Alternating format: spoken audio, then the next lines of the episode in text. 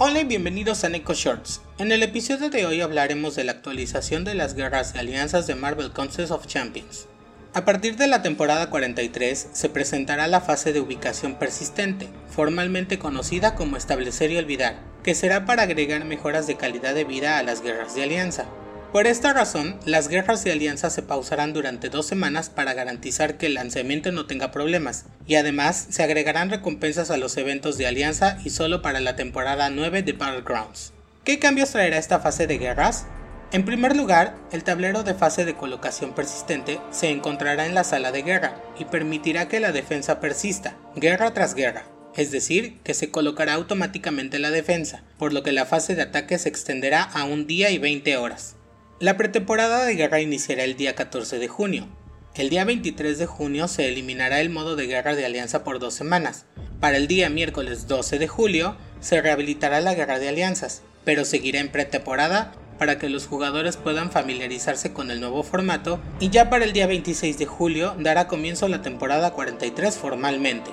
A raíz de estos importantes cambios en Guerra de Alianzas, las técnicas y nodos de la temporada 42 se mantendrán para la temporada 43. De igual forma, habrá cambios en las tácticas de guerra. En la táctica de ataque armadura quemada, ahora los atacantes podrán eliminar dos efectos de armadura en lugar de una. En cuanto a la táctica de defensa eficiencia de poder, el nivel 1 se mantiene sin cambios. Para la del nivel 2, el poder ganado pasará de un 16 a un 24%. Para el nivel 3 cambiará de poder ganado del 20 al 34%. Para la temporada 43, en la categoría experto, en la lista negra estarán Nimrod, Iron Man Infame y en la lista blanca Hércules y Antorcha Humana, mientras que para la categoría retador, en la lista negra estarán Nimrod y en la lista blanca Hércules. Como se mencionó anteriormente, al tener un tiempo tan largo de inactividad en guerras de alianza, se agregarán recompensas adicionales a los eventos individuales y de alianza a la temporada 9 de Battlegrounds. Y solo por esa temporada las cuentas de nivel conquistador podrán acceder a este modo de juego.